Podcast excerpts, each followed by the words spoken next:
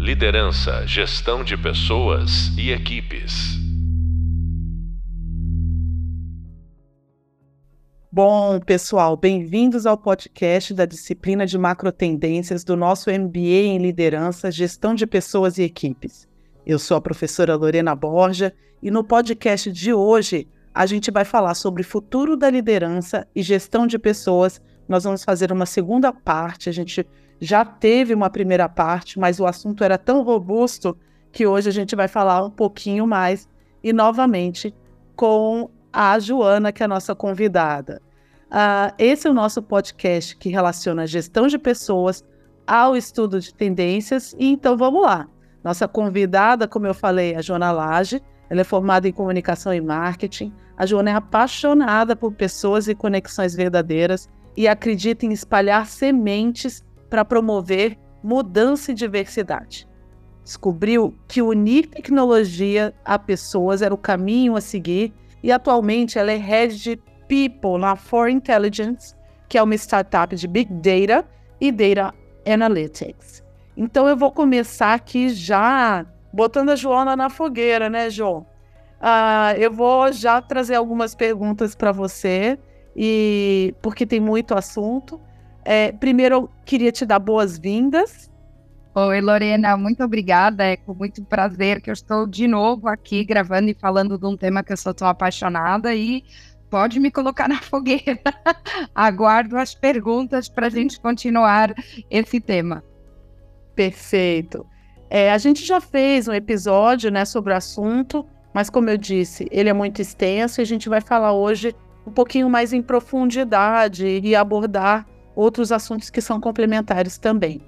Bom, a primeira pergunta, Joana, é assim: como a gente vive hoje um mundo cheio de incertezas e a pandemia da Covid veio para deixar né, isso super claro para a gente, uh, que a gente, se alguém tinha alguma certeza, isso tudo foi por água abaixo, uh, que novos acontecimentos inesperados acabaram acontecendo e uh, sacudindo a vida da gente, a vida profissional, a vida pessoal, uh, saúde, uh, entre outras coisas. E aí a gente teve que reinventar também né, a nossa forma de trabalhar e a nossa forma de produzir.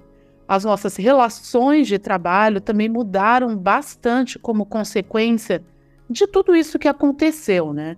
Uh, dentro então desse cenário, o que você acha ah, que é importante de adaptação, ah, e sendo ela um dos skills de maior importância né, para um líder da atualidade e um líder futuro? É, eu acho que a única certeza que temos é que cada vez mais teremos menos certezas, né? É, você mencionou o Covid, mencionou também essa questão de estamos é, reaprendendo a trabalhar, e eu acho que são palavras quase que o reaprender, o refazer, o reproduzir, que cada vez mais a gente vai ter que fazer. E a única forma de lidar com isso, ou com todas as mudanças, é se adaptando e entendendo que é uma evolução constante. Eu gostei até que você usou a palavra de reinventar a nossa forma de trabalhar, porque isso define bem o que todos vamos precisar de ter para o futuro.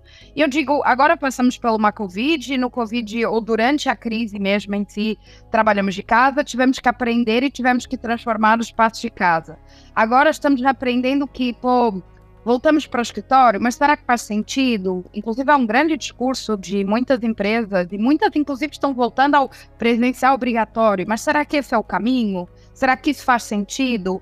E tentando encontrar qual é um caminho certo, né? Ou não é nem o certo, aliás, até corrigindo um pouco isso, qual é o melhor caminho para a gente produzir, para a gente ter um ambiente criativo, para podermos sermos felizes também no trabalho. Então, falando um pouco é, dessa relação mais geral de trabalho.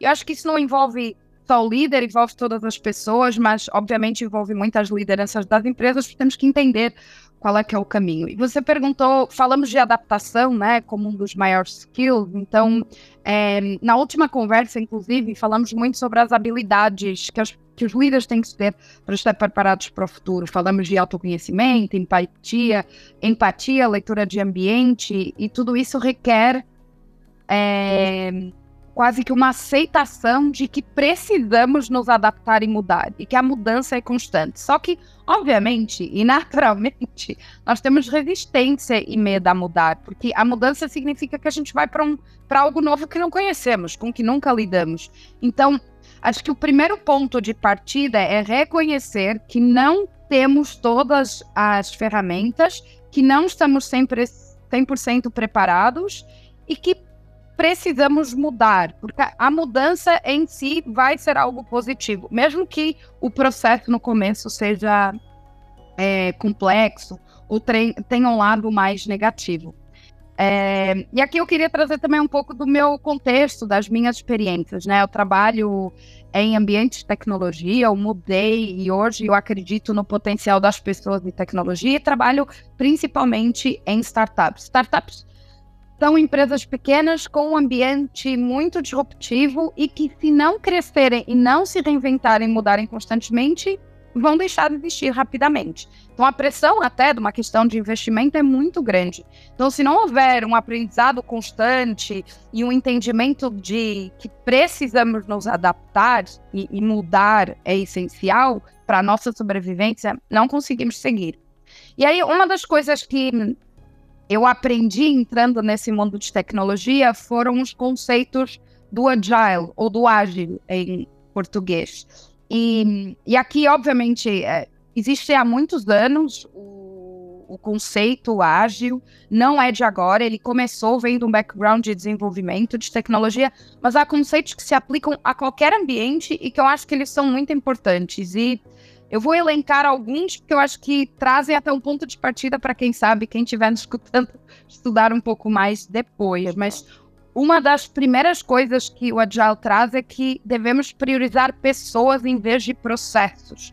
Então, entender o que, é que as pessoas estão fazendo, qual o potencial, o, o que é que elas entregam. E, e aqui deixando claro que as relações são importantes, e óbvio, um líder tem um papel fundamental nisso focar nas necessidades e nas dores dos usuários e clientes. Então, de novo, focando em pessoas. E quando eu digo, de novo, priorizar pessoas, não é só o time, é o usuário, quem usa nosso produto, a nossa solução. E, por último, uma das coisas que o, o, o movimento e os conceitos do ágil trazem é entender a mudança como um processo que agrega e gera valor. Então, já no conceito, isso é um conceito que muitos anos, não é da cinco anos. É, mudança como algo inerente e essencial, inclusive, para o crescimento e desenvolvimento. Então, eu acho que, é, olhando numa perspectiva do ágil, trazemos alguns conceitos importantes que vão nos ajudar a entender que incertezas é a maior certeza que a gente tem. Total, total, Joana. Inclusive, é, o ágil também ele percebe o erro de uma forma diferente, né?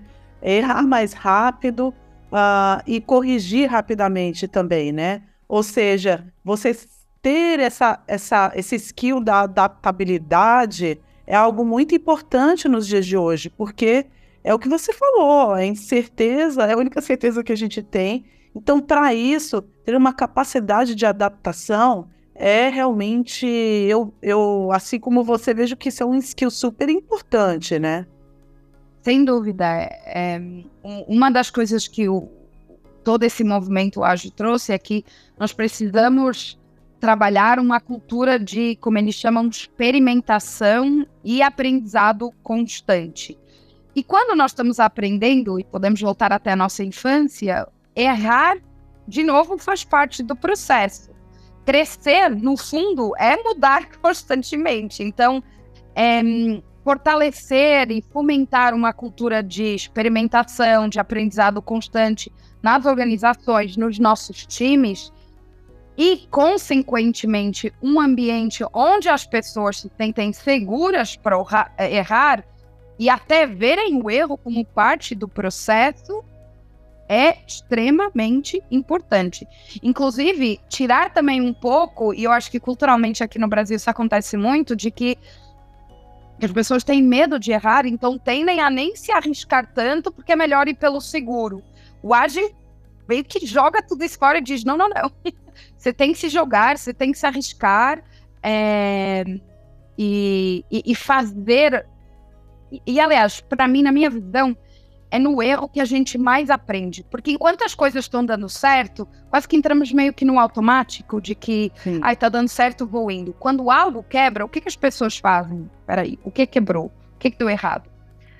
E o Age traz várias, inclusive, rotinas e dinâmicas que ajudam a trazer uma estrutura para lidar com isso. Então, e trazendo já até um pouquinho de uma. entrando mais em detalhe, mas numa estrutura de um, de um time que usa Scrum, por exemplo, de uma squad que usa Scrum, é, Scrum é uma das ferramentas dentro do guarda-chuva do ágil. É, temos Kanban, temos várias outras, mas, por exemplo, um time que use Scrum vai ter no começo uma sessão de planning, de planejamento das entregas. E aí tem um ciclo de entregas, de desenvolvimento, de resolução do problema, com, que a gente chame de, sei lá, 15 dias. E aí, no fim, vão ter é, uma retrospectiva também, vão ter o review, aliás, primeiro, que é quando avaliamos tudo que foi feito e que foi entregue. E isso é normalmente uma dinâmica que envolve até outras pessoas da liderança, não só o time, quase que uma apresentação de resultados. E depois, esse era o ponto que eu queria chegar, uma retrospectiva em que o time se junta num ambiente que tem que ser seguro para falar do que que não deu certo e também do que que deu certo. Mas por que que deu certo? Então, questionar os porquês. Então, isso é muito importante.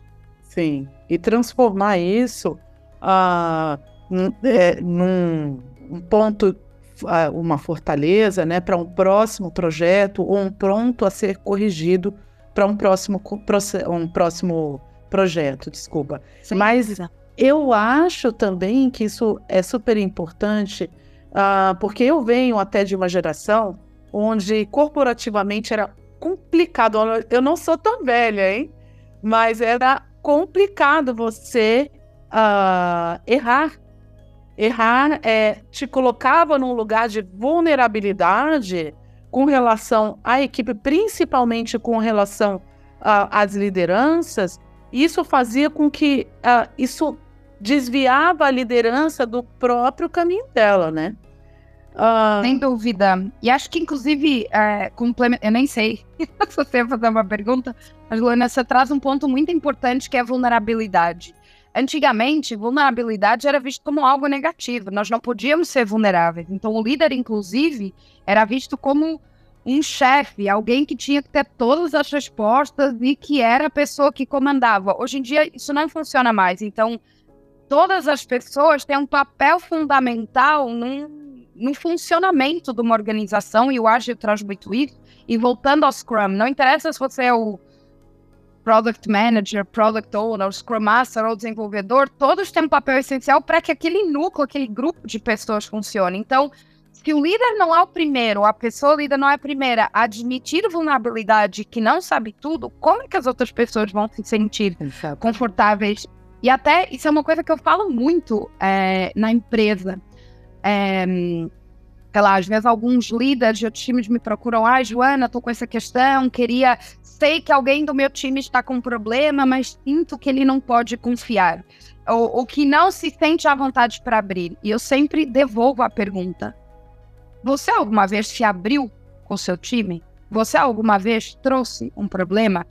Porque se nós não dermos o exemplo e não mostrarmos Exato. essa vulnerabilidade e que é ok ser vulnerável, como é que o time vai fazê-lo? Exato. É... Até para a gente criar um ambiente de trabalho um pouco mais acolhedor, né? E nós não somos robôs, somos pessoas. É, e assim Dúvida. tem dia onde uma pessoa ou não está num, num momento bom, está num momento mais desafiador, outra pessoa é, teve uns, um, uma ideia incrível e são as relações, né? A gente diz que as relações ah, são as coisas mais difíceis para a gente poder ah, administrar dentro de ambientes de trabalho, né? Ah, agora, se a gente for falar um pouquinho de liderança, assim, a gente vai entrar agora no outro lado. A gente falou um pouquinho de vulnerabilidade, né? Se a gente for falar de um líder assim mais controlador, por exemplo, né? Hoje em dia ele é cada vez mais mal visto no mercado, né?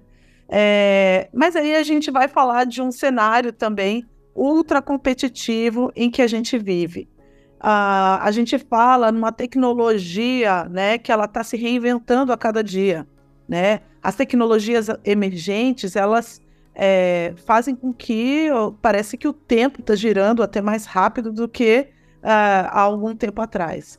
E aí, uh, um líder que não controla pode absorver e lidar com o impacto da inovação rápida e, e ainda né, pode ser que esse líder lidere bem o seu time. Como é que a gente pode é, juntar esses dois lados? Porque a gente sabe que tem que entregar resultado no mundo que está mal claro. hoje, né?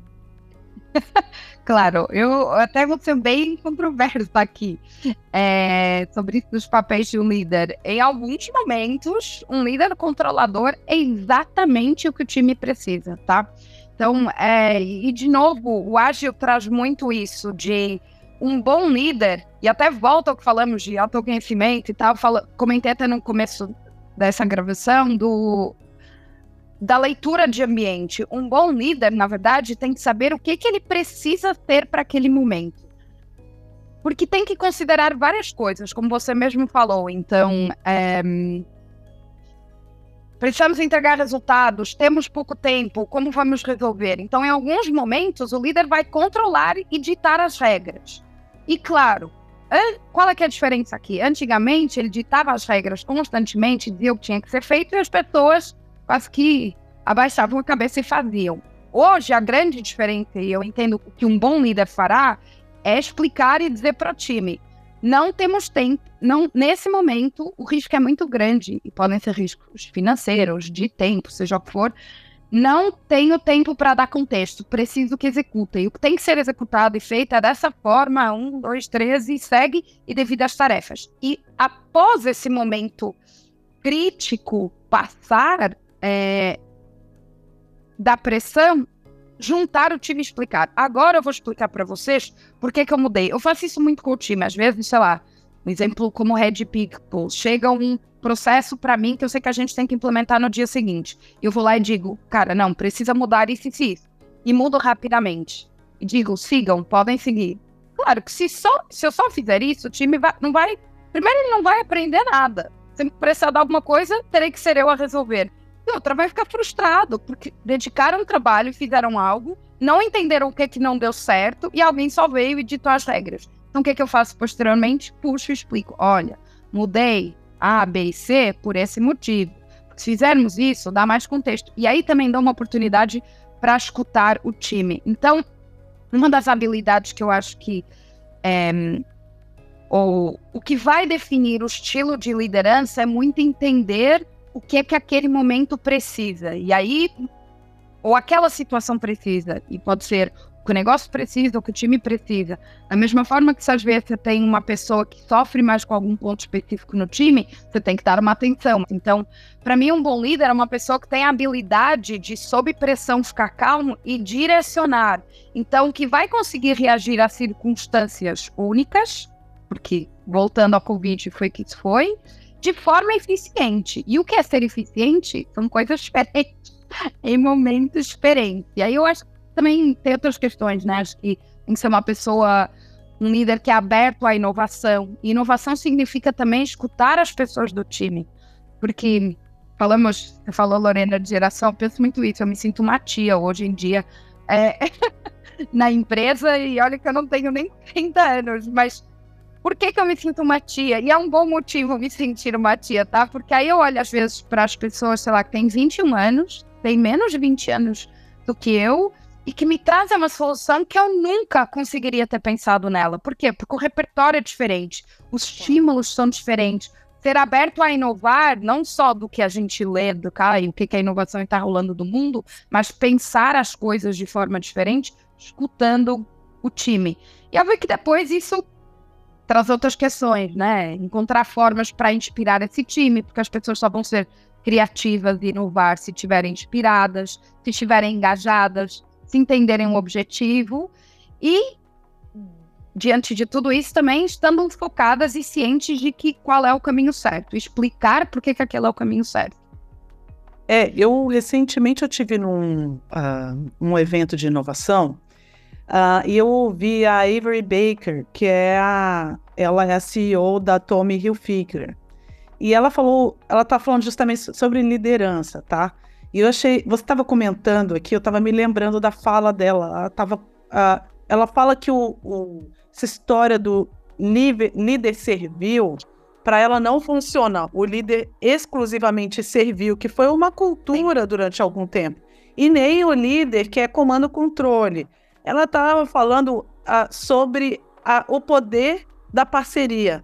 E como Exatamente. o líder pode ser par parceiro da sua equipe e foi muito interessante isso que você acabou de falar, porque me lembrou ao, a conversa dela, né, ao, ao, ao talk dela, uh, quando ela estava falando justamente dessa parceria onde você precisa saber é, aonde atuar ou como atuar em cada momento, porque cada momento tem uma necessidade diferente. Exato. E você precisa ser um bom leitor de, de situações, na verdade, né?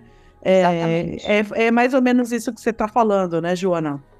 Sem dúvida. E, e assim, há uma da. Por que, que eu gosto tanto dessa linha de, do, da liderança ágil? Um dos motivos pelo quais eu gosto muito também é, da liderança, ou do conceito da liderança ágil, é que ele diz que um bom líder lidera por exemplo.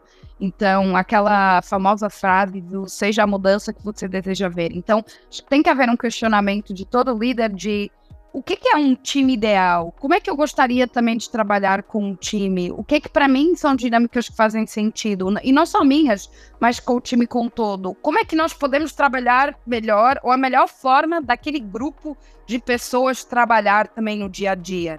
E vou trazer algumas coisas que eu aprendi até recentemente. Eu tenho one-on-ones com todo o meu time, é, com as pessoas que reportam direto para mim. E, obviamente, pessoas em níveis diferentes, de áreas diferentes, porque eu cuido tanto da parte de recrutamento, como desenvolvimento de talentos, como a parte operacional, e são perfis, inclusive, de pessoas diferentes. Eu sempre marcava o one-on-one -on -one e eu sou muito direto ao ponto, então já ia para perguntas, e aí me passa o feedback. E uma das pessoas do time falou assim: Ai, não, Joana, hoje eu só quero falar da vida.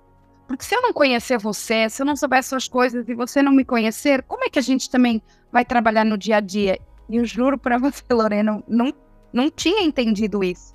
E aí, é, ela ter feito esse comentário, foi um feedback super genuíno e, e me levou a pensar do nossa, eu tenho que mudar um pouco as dinâmicas do time. Porque a gente sempre pergunta, ai, como foi o final de semana? Mas dificilmente a gente entra em detalhes e compartilha algo. Então, hoje, uma das coisas que eu faço como líder, eu quero que essas pessoas também sintam seguras, isso para mim é o primeiro caminho para depois elas falarem dos problemas, é que contem também as coisas que estão acontecendo. Ai, fui no show X, estou negociando para comprar um carro. Ah, eu e o meu namorado conseguimos, é, compramos o nosso primeiro apartamento. Cara, quando alguém do time falou isso, o time inteiro celebrou, porque a gente fica feliz pela claro. pessoa. E, e, aqui não é um oversharing, né? Então, acho que hum, é isso. Isso me, me leva até um outro ponto.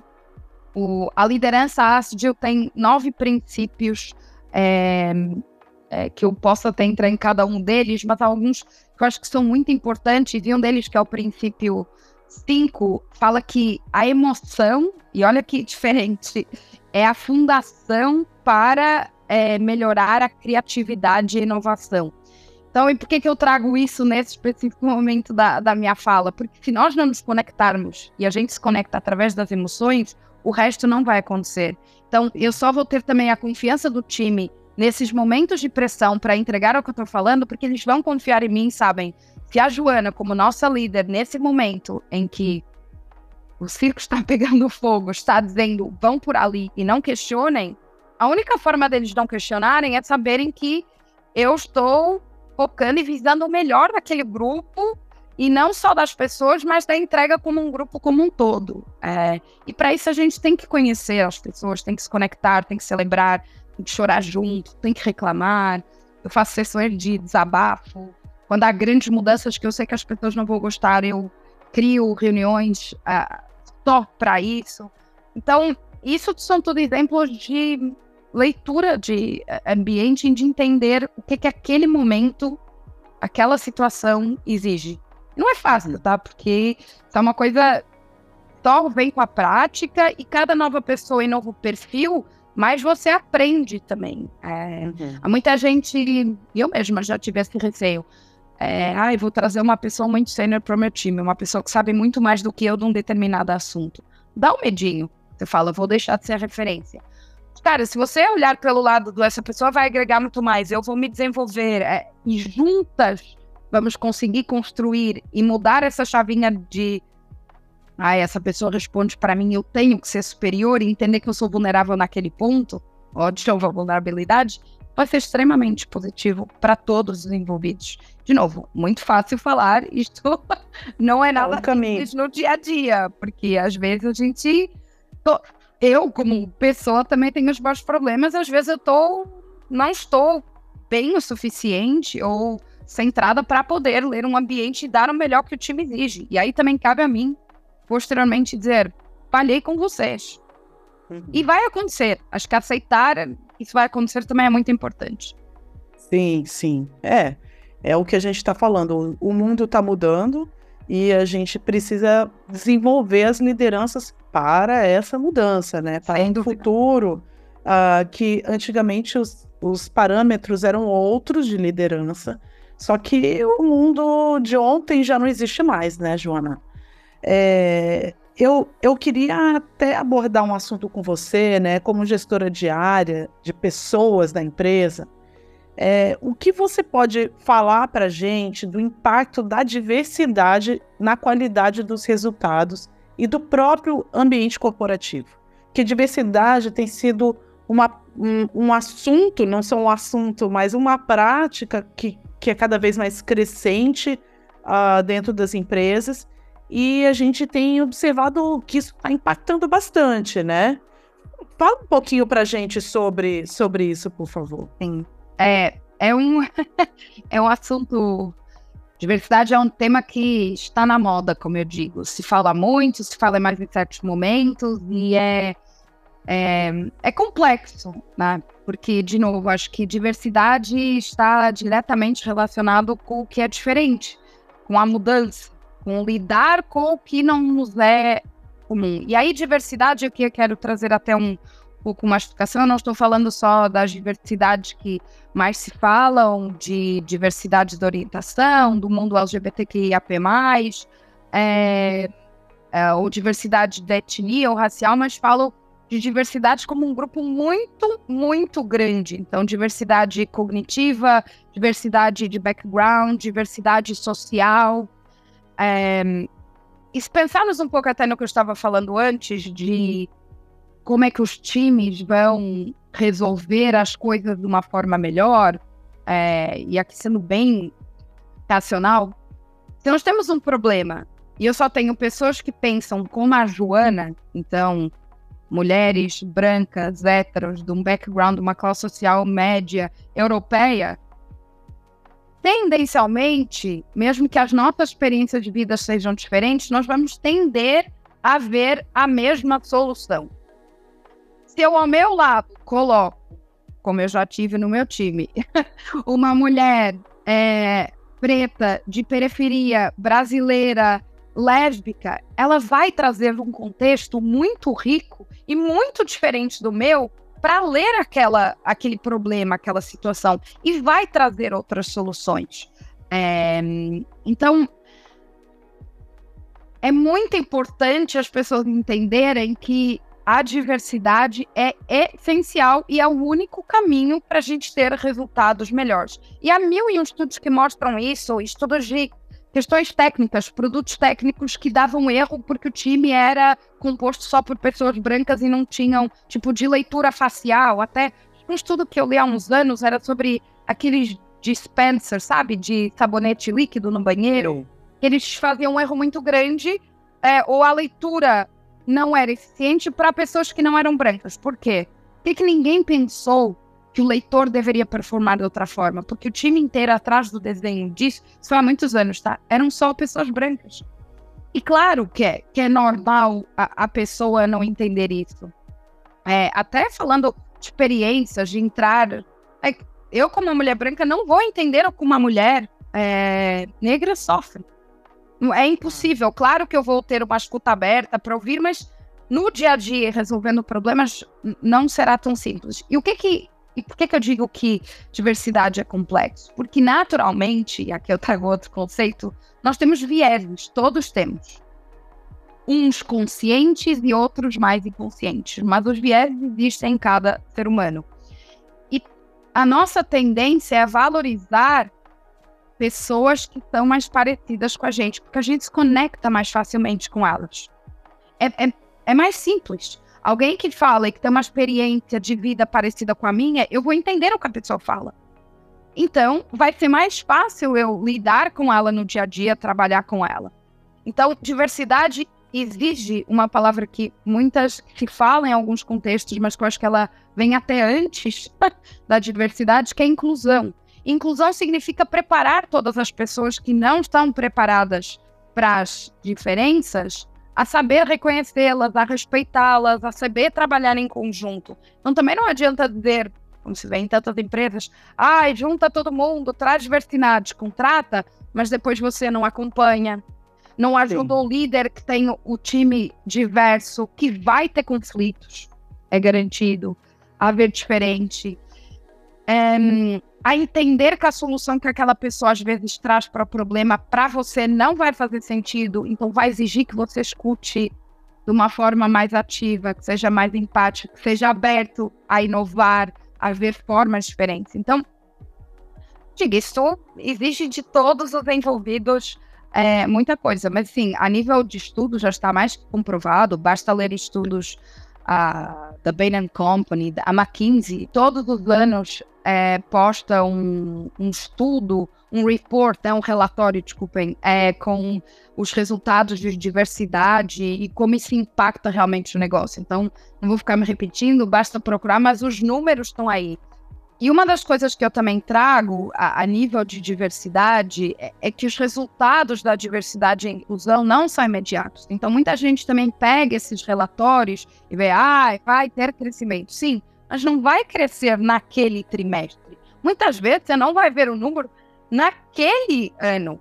Vai demorar. Então, é um, é, é um processo que vai levar anos. Não, não é uma coisa imediata. Então, achar que ah, agora tem um time diverso vai ser diferente imediatamente, não. Porque primeiro você vai ter que lidar com questões de é, inclusão das pessoas, talvez dedicar mais tempo a desenvolver as habilidades daquele grupo, a que as pessoas trabalhem melhor em conjunto, a colaboração. Então, é, tem que ser, é o que eu digo, diversidade tem que ser trabalhada porque é o correto e é o que a gente espera no futuro é, e quer para o mundo.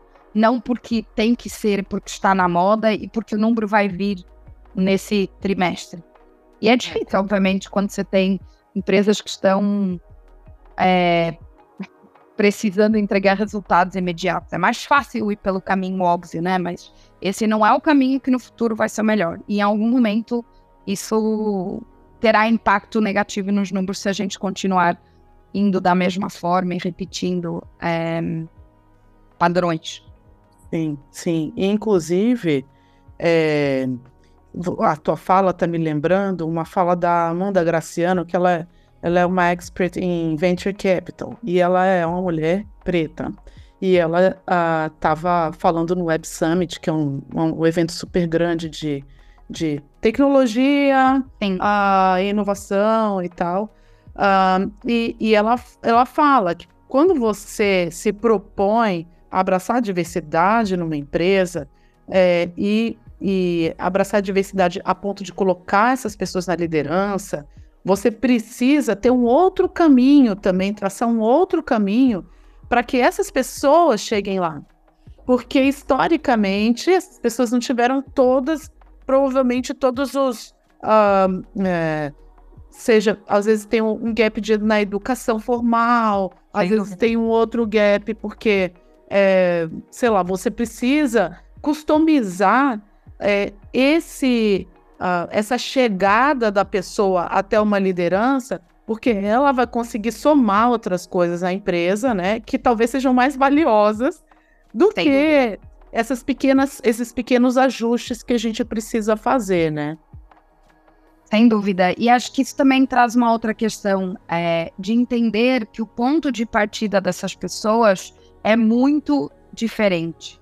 Então também não adianta dizer, e outro tema complexo, mas meritocracia. Meritocracia com base no quê? Qual foi o seu ponto Sim. de partida, né?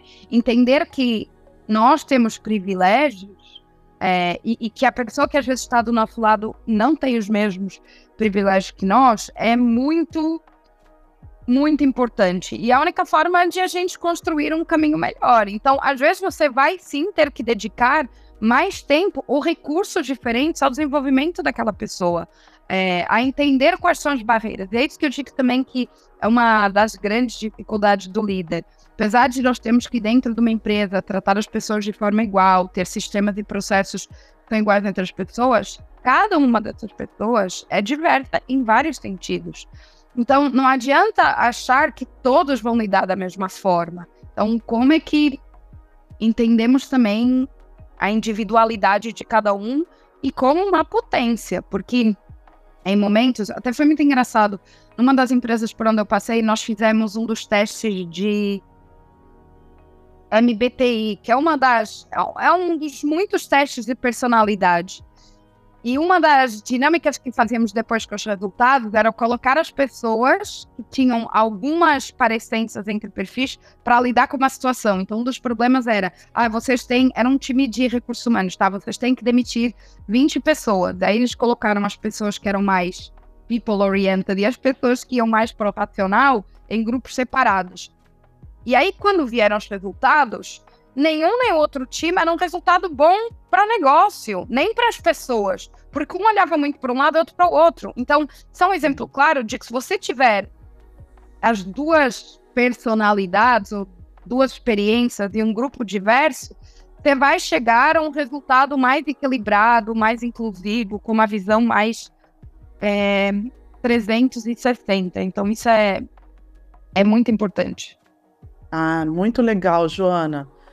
É, Joana, a gente vai é, caminhando agora para o final, porque é, nosso tempo vai acabar. Eu podia fa falar aqui um tempão com você, mas queria agradecer super pela sua presença. Foi um papo incrível. Ah, passo a palavra aí para você um pouquinho. É, perfeito novamente, muito obrigada pelo convite, foi um prazer. E sim, eu acho que a gente podia fazer 10 sessões só falando disso, porque muitas das coisas até que eu tinha pensado em falar, eu acabei não falando. Acho que vou mandar material para as pessoas lerem. Boa. Mas eu queria trazer, acho que para fechar, e até fechando com essa chave de diversidade, é, eu estive recentemente num evento, o TEDx é, Guarulhos. E foi a primeira edição do, do TEDx em Guarulhos e foi muito interessante. Uma das coisas que eu reparei é que realmente tanto os palestrantes como o público eram bastante diversos. E uma das pessoas que mais me impressionou quando falou é a Cleo Santana. E ela trabalhou em várias startups, ela tem um background em de gestão de comunidades e ela hoje é diretora de parcerias da favela, do, da Escola de Negócios da favela. Eu posso estar um pouco errada, não tenho aqui o job title certo, mas sério, procurem Cléo Santana, ela é maravilhosa. E ela, no fim da apresentação dela, está tudo gravado no YouTube, tá? Então, se procurarem TEDx Guarulhos, também vou encontrar. No fim da fala dela, ela traz uma, uma questão que eu acho que é muito importante, pensando até em futuro, fechando acho que o nosso, a nossa conversa, que a gente falou de habilidades para o futuro, que queremos para o futuro. Que hoje o nosso papel, é, a frase não era exatamente essa, mas ela dizia que hoje o que a gente precisa fazer é desenhar quais são os futuros desejáveis, o que a gente realmente deseja e quer para o futuro. E acho que isso tem que ser uma reflexão de cada um de nós como seres humanos, como líderes, e aí entram questões de inclusão, diversidade, mas também o impacto que a gente quer gerar na vida das pessoas do nosso time. Por quê? Porque o futuro ainda não existe.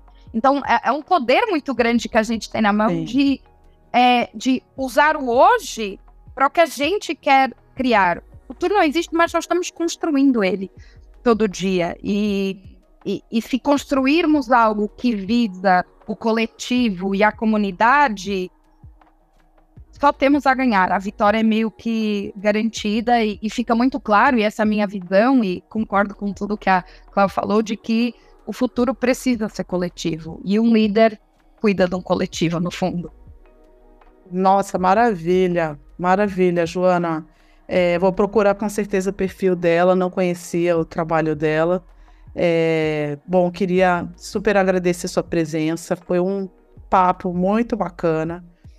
Bom, gente, a gente conversou hoje, então, sobre o papel da liderança voltada para o futuro e para a gestão de pessoas. Então, porque nesse mundo, né, que a gente vive hoje, precisa a gente precisa sempre estar preparado para se adaptar a tantas mudanças no nosso cotidiano, nas empresas e também nos negócios. Vocês vão poder acessar os conteúdos também pelo e-book e pela bibliografia sugerida. Tem muita leitura lá, muita leitura boa e até o próximo podcast.